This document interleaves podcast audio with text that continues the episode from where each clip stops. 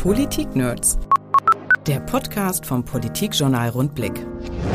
Jana Blume ist seit zwei Jahren fester Bestandteil der regelmäßigen Pressekonferenz des Corona-Krisenstabs. Im Politik-Nerds-Podcast spreche ich mit ihr darüber, wie sie die letzten zwei Jahre erlebt hat, was sie an Politikersprech so faszinierend findet und ob ihr etwas fehlen wird, sollten die Pressekonferenzen des Corona-Krisenstabs nun bald enden.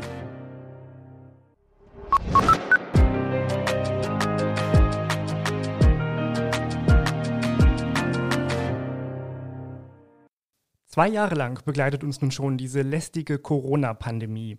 Viele Corona-Erklärer sind in der Zwischenzeit richtig berühmt geworden.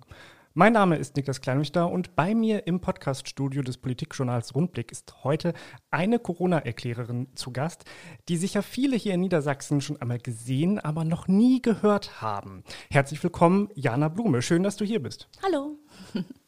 Zur Auflösung des Rätsels. Jana Blume ist eine der, eine von mehreren Dolmetscherinnen für Deutsch und deutsche Gebärdensprache, die seit zwei Jahren die Pressekonferenzen des Corona-Krisenstabs simultan übersetzen. Wir wollen heute einmal darüber sprechen, wie Jana Blume die vergangenen zwei Jahre so erlebt hat, diese ganz besondere Phase und was sie aber auch von der Zukunft erwartet. Aber zunächst noch einmal muss, muss ich nochmal nachfragen. Du hast mir im Vorgespräch extra noch gesagt, ich soll nicht sagen, Gebärdensprachdolmetscherin. Und das ist das, was wir in der Corona-PK eigentlich immer sagen. Das ist der Begriff, den ich da neu gelernt habe. Ähm, du hast mir gesagt, der richtige Ausdruck lautet Dolmetscherin für Deutsch und deutsche Gebärdensprache. Warum ist das denn ein Unterschied und was ist an diesem Unterschied so wichtig? Also erstmal freue ich mich schon mal, wenn jemand Gebärdensprachdolmetscherin sagt und nicht Gebärdendolmetscherin. Es ist so, dass ich ja in beide Richtungen dolmetsche. Ich dolmetsche einmal in die deutsche Gebärdensprache und ich dolmetsche aber auch in die deutsche Lautsprache.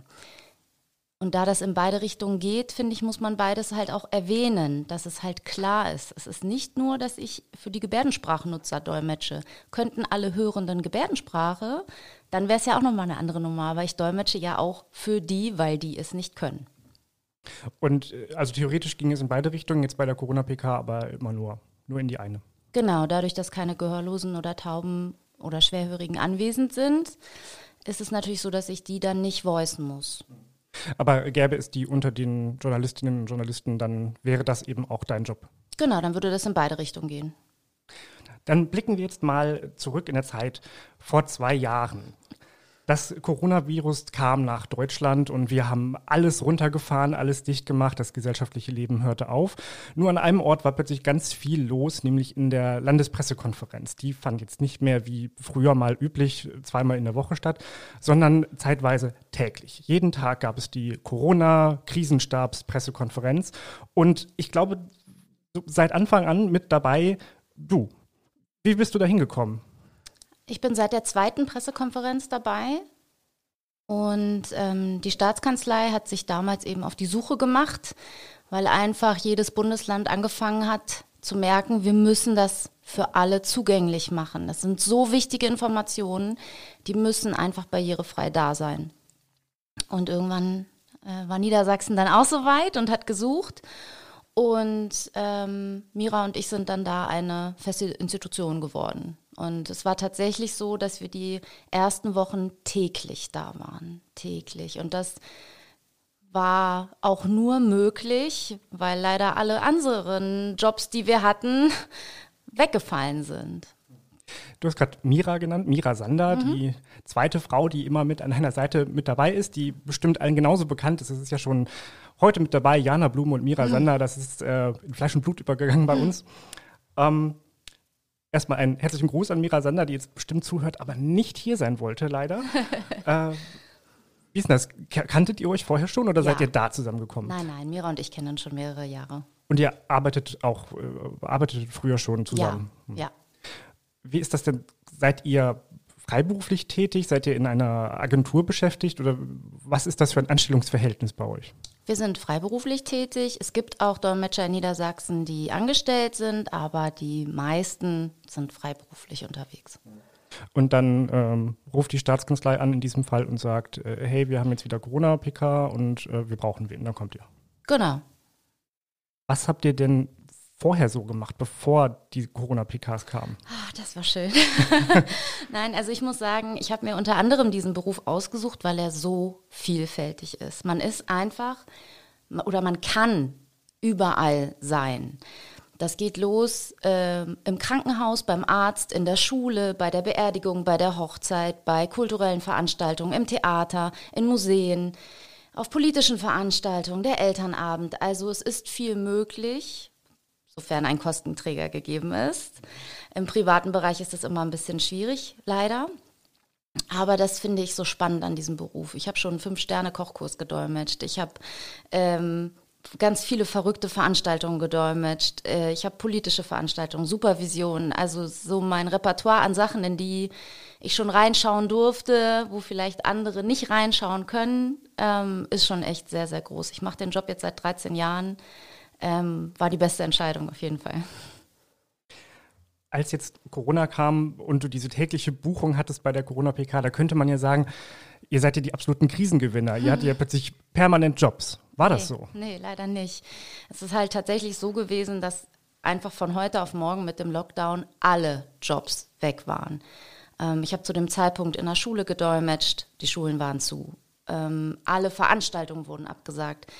Ähm, niemand ist mehr zum Arzt gegangen, äh, es sei denn, es war wirklich kritisch. Ne? Man hat ja alles runtergefahren im gesellschaftlichen Leben und somit waren alle meine Jobs weg. Und damit war die Corona-Krisenstabspressekonferenz so ein letzter Rettungsanker. Ja, also ich habe das jetzt nicht angenommen, weil äh, das der letzte Rettungsanker war, weil man muss sich schon überlegen, ob man diesen Job machen will oder nicht. Man steht vor der Kamera, es wird live gestreamt, damit muss man umgehen können. Man äh, bewegt sich in, ja, in politischer Sprache, damit muss man umgehen können. Und ähm, für mich war wichtig, dass das gemacht wird, damit eben in diesem Bereich alle mitbekommen, worum es geht und was wir jetzt machen müssen, wie wir uns verhalten müssen. Da gab es ja nun vor allem am Anfang viele Neuerungen und da reicht es nicht, äh, um 20 Uhr Phoenix anzumachen und sich die Ge Dolmetschung in Gebärdensprache dann anzuschauen, weil ähm, das ja nicht für jedes Bundesland gleich war. Das kam ja auch noch dazu. Du warst dann quasi das ähm, Gesicht, die, die, die Frau, die äh, in Niedersachsen Corona erklärt hat. Ja, also ich habe das übersetzt, wie das andere erklärt haben. Ich habe das ja nicht erklärt, aber ich habe das übersetzt, eben ähm, hauptsächlich mit Mira Sander zusammen. Wir hatten aber auch viel, viele andere Kolleginnen, ähm, die dann da waren, weil natürlich auch wir mal zum Beispiel Corona hatten oder äh, in Quarantäne mussten oder, oder, oder. Ne?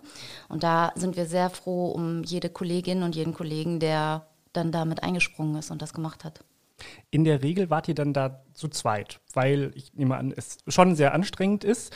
Aber für mich mal so zum Verständnis, was ist denn anstrengender, die ganze Zeit ähm, Gebärden zu formen oder dem doch sehr fachlichen Verlauf dieses, dieses Gesprächs, dieser Pressekonferenz zu folgen und immer gedanklich mit dabei zu bleiben? Also wo, wo setzt man eher aus, dass man dann mal sagt, so nach zehn Minuten mache ich jetzt Pause? Also man sagt, Gebärdensprachdolmetschen kommt vom Stress her direkt nach Fluglotse so um mal das einzuordnen. Mm, ich finde, der körperliche Part kommt danach. Wenn Feierabend ist, merkt man, wie anstrengend der Job körperlich war. Der ist körperlich anstrengend, nicht weil man die Arme durchgängig bewegt, sondern die Anspannung ist es. Ich muss hören, was gesagt wird. Ich muss verstehen, einmal akustisch, aber auch inhaltlich, was gesagt wird und muss es dann in eine neue Grammatik übersetzen. Ist nicht ganz ohne. Mhm. Ich habe mal beobachtet, das sieht man ja nicht, wenn man das im Fernseher sieht, aber wenn ihr diesen Wechsel vollzieht und, und die eine gleich aufhört, die andere macht sich schon mal warm quasi vorher. Ihr steht dann erst nebeneinander und äh, formt dann auch schon Gebärden. Ist das so, um reinzukommen oder wie muss man sich das vorstellen? Also ich weiß nicht, ob du das richtig beobachtet hast. Ja, ich war ja auch eigentlich, nicht so häufig da. also eigentlich ist es so, die aktive dolmetscht und die passive steht auf und zeigt somit, okay, sobald du deinen Sinnesabschnitt beendet hast, weil wir nicht mitten im Satz wechseln, das macht keinen Sinn. Oder wenn gerade entweder man beendet den Satz und wechselt dann oder man sagt sich, nee, ich mache jetzt diesen Abschnitt, das, ich habe mir hier gerade das so gut aufgebaut, bildlich darzustellen, ich will das jetzt noch zu Ende machen. Der Aktive entscheidet, okay, jetzt nehme ich die Hände runter und gehe weg. Und dann wechselt der Passive ein und wirkt aktiv. Bei der Pressekonferenz wechseln wir alle zehn Minuten. Es ist einfach so, dass wir so ähm, den Fehleranteil runterhalten wollen. Das ist beim Gebärdensprachdolmetschen so, dass man signifikant nach 30 Minuten mehr Fehler macht. Und das wollen wir natürlich gar nicht, gar nicht. Und deswegen wechseln wir nach zehn Minuten. Du hast von, von Bildern gesprochen. Es, es, ist ja nicht so, dass ähm, Wort für Wort übersetzt wird. Wie kann man sich das vorstellen als jemand, der hören kann? Ähm, wie sieht so ein Bild aus, das ihr da zeichnet? Ja, wie soll ich das jetzt erklären? ähm, es gibt eben viele Sachen, die man verortet im Gebärdenraum. Das heißt, ich platziere vielleicht eine Person oder eine Personengruppe an einem Ort und kann später am Ende des Satzes wieder auf diese Gruppe verweisen, die ich da hingesetzt habe. Solche Sachen sind halt möglich. Heißt aber, wenn ich aufhöre und meine Kollegin anfängt, muss sie entweder das selber wieder so übernehmen, wie ich es auch gemacht habe, oder sie fängt halt von vorne an, das zu verorten. Und das sind so Sachen, wo man sich denkt, okay, diese Frage ist gleich beendet, es kommt gleich eine neue Frage, ich mache das jetzt noch zu Ende und wechsle jetzt nicht mittendrin sozusagen.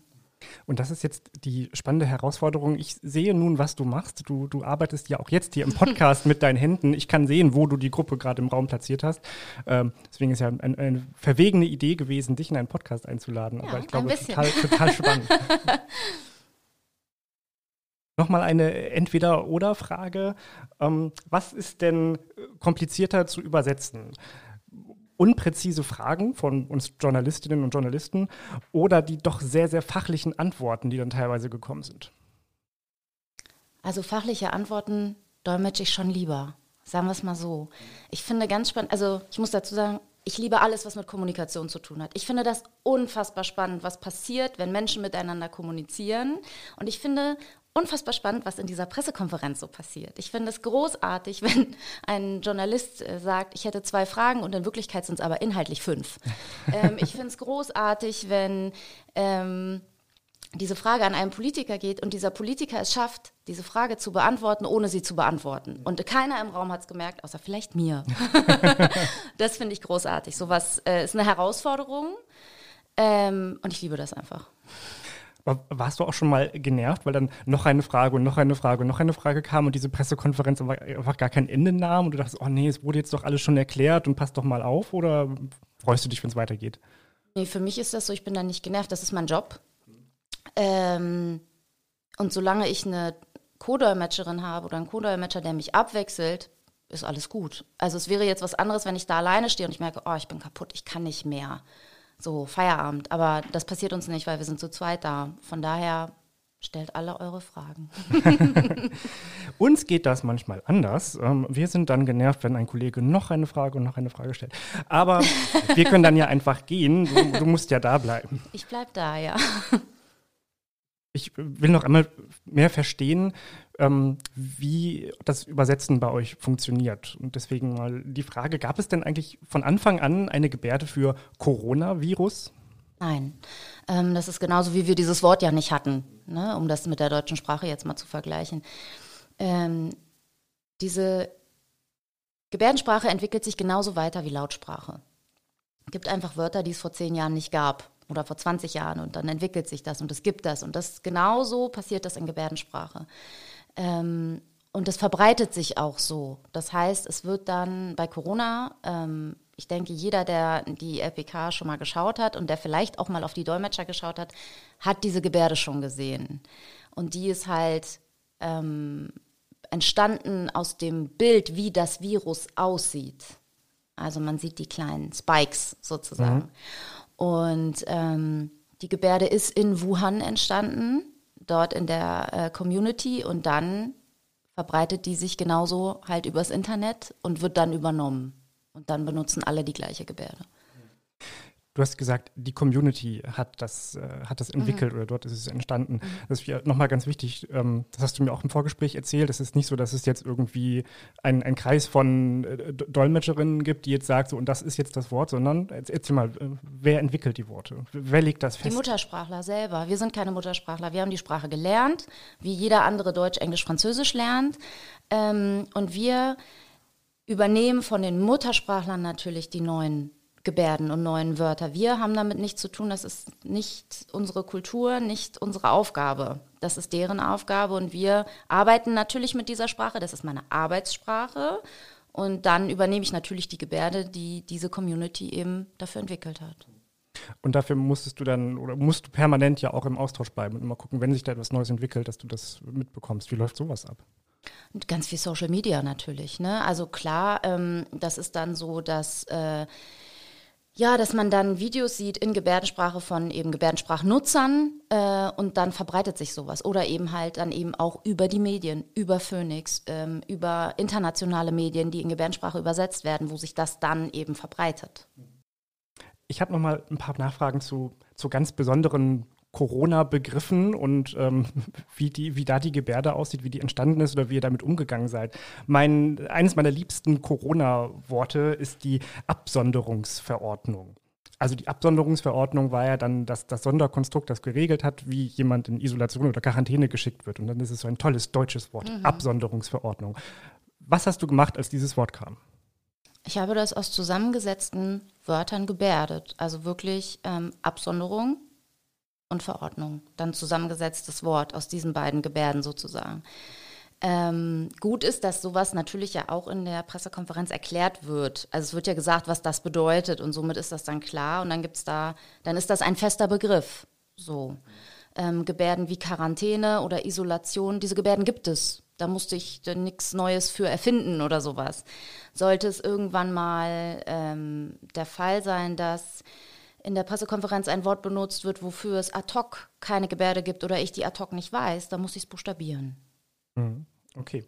Ähm, Gerade Isolation und Quarantäne sind ja zwei Begriffe, wo ich sagen würde, ja, die gibt es, die kannte ich. Für mich war das irgendwie immer eins. Ich habe jetzt durch Corona gelernt, nein, nein, da gibt es einen feinen kleinen Unterschied. Äh, wie, wie war das denn bei dir? War für dich, weil, es, weil du es auch in einer anderen Sprache kennst, der Unterschied viel deutlicher als für die, die eben die deutschen Worte Quarantäne und Isolation kannten? Also das sind zwei unterschiedliche Gebärden und ähm, wenn man sich mit der Sprache befasst hat, dann machen die auch richtig Sinn, diese Gebärden, und dann ist das halt auch sehr klar. Also da war schon, in den Gebärden ist schon ein Unterschied von den beiden Sachen. Und deswegen war für mich der Sinn vielleicht auch schon von vornherein klarer. Kannst du das beschreiben in Worten jetzt? Hm, kann ich. Ob das äh, nachvollziehbar ist, eine andere Sache. Also Quarantäne ist im Endeffekt äh, der Zeigefinger, der die Person darstellt und ein Halbkreis, der die Person so einschließt. Und dann ist dieser Mensch ja alleine in einem Raum. Mhm. Und Isolation ist nochmal ähm, noch dieser Zeigefingermensch, der also der einfach allein ist. Ich weiß echt nicht, wie ich dir das besser erklären soll. Aber was ich sehe, ähm. du, du, hast deinen Zeigefinger äh, erhoben und äh, du drehst ihn dann im, im Kreis mhm. und er ist alleine, aber ist ohne den, ohne die zweite Hand, die den genau. abgeschotteten Raum darstellt. Genau. Okay. Das, also ich würde jetzt noch nicht sagen, dass ich es komplett durchdrungen habe, aber ich erkenne einen deutlichen Unterschied zwischen okay. diesen beiden Gebärden. Genau. Gut. genau immer so eine, so eine andere Stilblüte, so ein plötzlich stehender Begriff, den ich vorher auch nicht kannte und der irgendwie ein bisschen niedlich klingt. Das war die, ähm, der kleine Grenzverkehr. Mhm. Ähm, zur Erläuterung, das war dann irgendwie die Regelung, die, die, die den Verkehr zwischen Niedersachsen und den Niederlanden geregelt hat. Und Pendler von der einen Seite zur anderen, das war dann in Ordnung, obwohl man eigentlich die Grenzen dicht gemacht hat. Gab es dann auch eine Gebärde für den kleinen Grenzverkehr oder wie seid ihr mit solchen Begriffen, Begrifflichkeiten umgegangen? Das kommt immer darauf an, muss ich tatsächlich auch sagen, wie wird dieser Begriff benutzt, in welchem Kontext ist der, wie ist der Satz. Ich kann mich jetzt, muss ich ganz ehrlich sagen, nicht erinnern, wie ich das in dem Moment gedolmetscht habe. Ähm, es gibt Momente, wo dieses, äh, wo man dieses Wort sozusagen in Gänsefüßchen setzt ähm, und dann eine, die Erklärung dazu bringt, die geliefert wird. Ähm, ja, so kann ich es, glaube ich, am besten erklären. Gab es noch andere Begriffe, die dich, äh, also woran du dich erinnern kannst, die dich an deine Grenzen gebracht haben, wo du sagen würdest, boah, da musste ich dann erstmal einen Moment überlegen oder wusste ich gar nicht mehr weiter? Ähm, also ich habe ein Problem damit, wenn jemand zum Beispiel sagt 1150 anstatt 1150. Das sind so Sachen, die, wo ich dann weiß, oh, jetzt muss ich mich zusammenreißen. Jetzt muss ich richtig, richtig gut aufpassen, dass ich keinen Zahlendreher habe, weil das bei Zahlen natürlich richtig bitter ist wenn die nicht richtig übersetzt werden. Das ist was, wo ich mich sehr konzentrieren muss. Mm, bei Begrifflichkeiten fällt mir ad hoc gerade keiner ein, wo ich so richtig geschwommen wäre. Nee, Gerade ad hoc nicht. Gab es aber bestimmt. Gab's bestimmt. Bei den, bei den Zahlen, die du gerade angesprochen hast, da muss ich auch sagen, das ist für mich immer der schlimmste Teil, wenn es in der Pressekonferenz darum geht, dass diese Zahlen vorgestellt werden. Dann werden die so runtergerattert, mm. immer ganz besonders schnell oder dann wird erst irgendwie gesagt, welche Kategorie das ist und dann kommt die Zahl und dann kommt die nächste Zahl und dann kommt wieder die Kategorie und immer so hin und her und dann denke ich so, oh Gott, ich warte vielleicht doch lieber darauf, bis die Pressemitteilung kommt, dass ich es dann abschreiben kann. ähm, da kann ich mich dann retten, weil ich nicht sofort die Zahl parat haben muss. Du bist aber gefangen in der Situation, du musst sofort reagieren. Genau, also beim Dolmetschen ist es so, dadurch, dass wir die Grammatik umstellen, hängen wir immer so zwei Sekunden, drei Sekunden hinterher und haben so einen kleinen Timelag sozusagen. Das ist bei Zahlen schwierig. Ähm, also zumindest, wir wissen ja, weil wir den Einsatz sehr gut kennen, wissen wir ja, das sind nicht zwei, drei Zahlen, das sind manchmal 15 Zahlen hintereinander gefühlt. Und dann wird die Zahl nochmal korrigiert, weil man sich doch vertan hat und dann muss man nochmal gucken, wie die Zahl war. Ähm, und das muss man ja alles dolmetschen. So. Aber ähm, dadurch, dass man das weiß, wie das abläuft, bin ich da sehr gelassen mittlerweile. Du machst das jetzt seit zwei Jahren und äh, hast ja eine, eine gewisse Bekanntheit erfahren, dadurch, dass du ja immer bei der Corona-PK, die ja zeitweise tausende Leute gesehen haben, dass du da immer, immer im kleinen Bildchen mitzusehen warst. Fühlst du dich jetzt berühmt? Bist du, bist du famous? Nein. Nein, überhaupt nicht. Ähm, die, äh, natürlich ähm, gibt es Leute, die mich darauf ansprechen. Ähm, es gibt auch ganz viele äh, Klienten, die mich anschreiben. Ähm, ich bekomme Feedback, das ist natürlich schön. Aber dass das jetzt irgendwie viel geändert hätte, nicht. Ähm, ich finde es aber schön, dass es ein Aspekt ist, dass das mal ein bisschen sichtbarer geworden ist, dass Gebärdensprache wichtig ist, dass Barrierefreiheit wichtig ist und dass eben diese Informationen zugänglich gemacht werden müssen für alle Menschen. Das war auch mein Eindruck, dass in dieser Corona-Pandemie ähm, die Barrierefreiheit plötzlich ein ganz großes Thema war, sehr groß geschrieben. Ähm, fast alle Pressekonferenzen, die in der Zeit stattfanden, haben eben diesen hohen Stellenwert bekommen, dass man gesagt hat, da brauchen wir Dolmetscher. Ähm, glaubst du, dass das so bleibt, dieser Standard, oder dass das jetzt wieder zurückgeht? Ich wünsche mir, dass das so bleibt. Ich wünsche mir, dass es nicht nur die Corona-Pressekonferenz ist, die gedolmetscht wird. Ich habe Sorge, dass das langsam ausschleicht und still und heimlich irgendwann keine Dolmetscher mehr da sind und dann keiner fragt, warum oder ähnliches. Das weiß ich nicht. Das werden wir in der Zukunft sehen. Es wäre ein großer Rückschritt, muss ich so sagen. Und ähm, es ist sowieso für mich persönlich auch die Frage, wer entscheidet denn, welche Informationen für alle Menschen relevant sind und welche nicht? Ich finde es großartig, dass gesagt wurde, diese Informationen sind so wichtig. Wir müssen schnell dafür sorgen, dass alle Menschen mitbekommen, was Sache ist, was für Regeln anstehen, wie wir uns verhalten müssen. Und trotzdem gibt es die kleine Stimme im Hinterkopf, die sagt, das ist nicht nur wichtig, es gibt auch ganz viele andere Themen, die wichtig sind, die für alle anderen in der Gesellschaft nachvollziehbar sind, die sich die Pressekonferenz anschauen, anhören können. Ähm, und die werden nicht barrierefrei gestaltet. Und das reicht nicht immer ein Untertitel. Ich finde es schön, ich finde es großartig, wenn äh, aus dem Kabinett äh, die Sachen untertitelt werden. Aber das ist keine leichte Sprache und das ist, das ist schwierig. Haben Sie schon mal die ganze Zeit sich das durchlesen müssen? Das ist anstrengend. Und das sind so Sachen, die natürlich, wo ich innerlich mich doch frage, wann es mal weitergeht.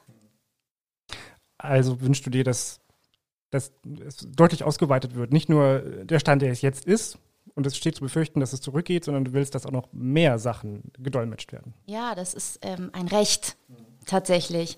Und ähm, wenn man sieht, äh, ich habe ja nun, ich bin ja nun nicht betroffen. Ne?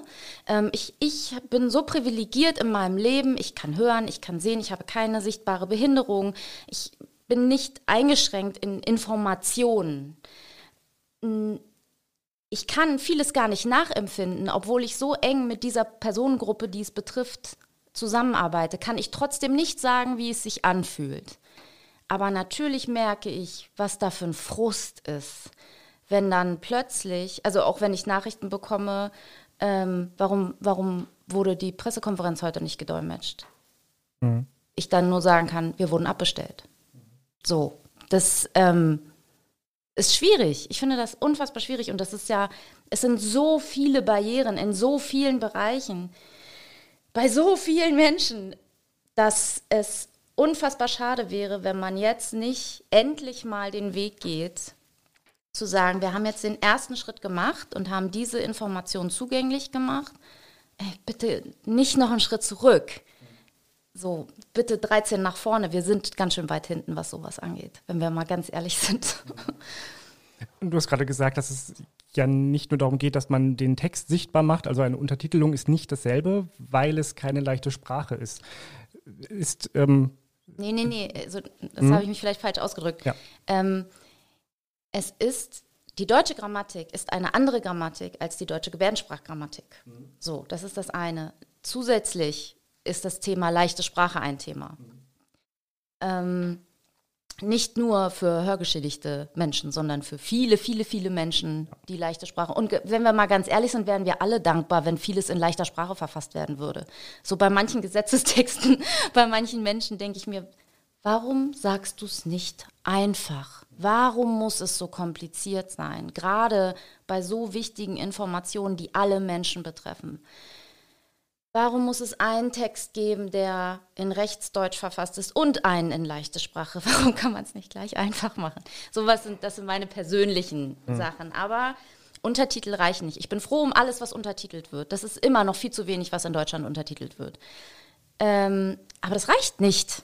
Es reicht nicht. Und es ist äh, so, dass man sich vorstellen muss, vielleicht um es so ein bisschen greifbarer zu machen, wenn wir einen Film gucken würden, ohne Ton, und die Untertitel wären Englisch. So ähnlich ist das für jemanden, der gehörlos, also behaupte ich, ich lehne mich jetzt aus dem Fenster, aber ich versuche es irgendwie klar zu machen, warum Untertitel nicht reichen. Das ist nicht das Gleiche. Es ist nicht dieselbe Sprache, es ist Schriftsprache. Die Verständlichkeit der Corona-Verordnung war in den vergangenen zwei Jahren auch immer wieder ein Thema. Es gab hm. ganz unterschiedliche Varianten dieser Corona-Verordnung, weil sie ja gewachsen ist. Es gab hm. die erste und dann wurde sie immer, immer erweitert und dadurch wurde es aber viel komplizierter. Dann ging es hin und her und mit Querverweisen und ähm, ich fand es auch immer sehr schwierig, damit durchzukommen. Dann gab es plötzlich wieder eine ganz vereinfachte Variante, die dann aber irgendwann auch wieder kompliziert wurde. Mhm. Aber wir, jeder von uns auf seine Art und Weise, wir, wir waren ja immer damit konfrontiert und äh, haben uns regelmäßig damit auseinandergesetzt. Mir ging es dann häufig so, dass Freunde und Familie gesagt haben, Kannst du mir das mal erklären oder, oder was gilt denn da jetzt gerade oder ich will jetzt dies und das machen? Ähm, sag mal, was steht in der Corona-Verordnung? Ich muss dir mal sagen, ähm, ja, muss ich jetzt auch erstmal nachgucken. Ging dir das auch so, dass du dann plötzlich für deinen Freundeskreis die Corona-Erklärerin geworden bist? Ja, das war regelmäßig. Das war eigentlich so, erzähl mal, was gibt's Neues? Oder äh, so, das war schon, das war schon so. Oder ach, warte mal, wie ist denn das jetzt? Darf ich das und das? Äh, so, das war schon so. Freunde, Familie, Kollegen, ähm, das war schon viel so, ja. Und konntest du das dann? Manchmal ja, manchmal nein. also beim Dolmetschen, bei dem Prozess ist es so, mein äh, Ultra-Kurzzeitgedächtnis arbeitet auf Hochtouren. Das heißt, ich speichere das nicht alles ab für später. Aber bestimmte Sachen bleiben natürlich hängen. Mhm. Und das ist auch in anderen Einsätzen so, dass äh, Sachen, die mich persönlich interessieren, kann ich mir besser merken als ähm, Sachen, die ich halt jetzt dolmetsche, wo ich keinen Bezug großartig zu habe. Das ist natürlich schon nochmal was anderes. Mir ging es dann auch manchmal so, dass ich so dachte, ja, ähm, ich habe gehört, dass die darüber gesprochen haben, die haben ja irgendwas gesagt. Ich, ich kann jetzt nochmal nachgucken, aber vielleicht ist das ja auch einfach schon so ein Anhaltspunkt. Ne? Man hat es mhm. mal gehört, man weiß, dass das Thema war und dann kann man nochmal sagen, okay, ich gucke nochmal im Detail nach und dann kann ich das dann nochmal erklären. Jetzt zwei Jahre Corona-Pandemie sind vorüber. Wir lockern, wir kommen immer näher an den 19. und 20. März, wo alles Mögliche aufhören soll. Gleichzeitig steigen die Inzidenzen wieder. Wir wissen nicht so ganz mhm. genau, wie es weitergeht. Eine Prognose will ich gar nicht wagen. Aber angenommen, wir würden da jetzt langsam rausschleichen und die, ähm, die regelmäßigen Corona-Pressekonferenzen würden dann damit auch nach zwei Jahren zu, oder dann über zwei Jahren zu einem Ende kommen. Wird dir was fehlen? Ja, also ich muss sagen, ich habe den Einsatz sehr lieb gewonnen. Ne, Corona an sich natürlich überhaupt nicht, aber den Einsatz an sich. Ähm, was einfach daran liegt, dass ich, wie gesagt, die Art und Weise der Kommunikation super spannend finde. Ähm, auch wie die unterschiedlichen Politiker und Sprecher, ähm, deren Art zu reden, dass man immer schon weiß, ah, jetzt kommt XY, ich stelle mich auf Folgendes ein. Sowas. Das ist halt, ähm, ja, ja, ich, ich, ich, also es würde mir fehlen. Der Einsatz an sich würde mir fehlen. Ich freue mich aber auch, wenn dafür andere Einsätze, die es sehr, sehr lange nicht gab, wiederkommen. Veranstaltungen, äh, öffentliches Leben. Das kommt ja so in Teilen ein bisschen schon. Die ersten Anfragen für die ersten Veranstaltungen kommen langsam rein, aber ja, im Schneckentempo leider.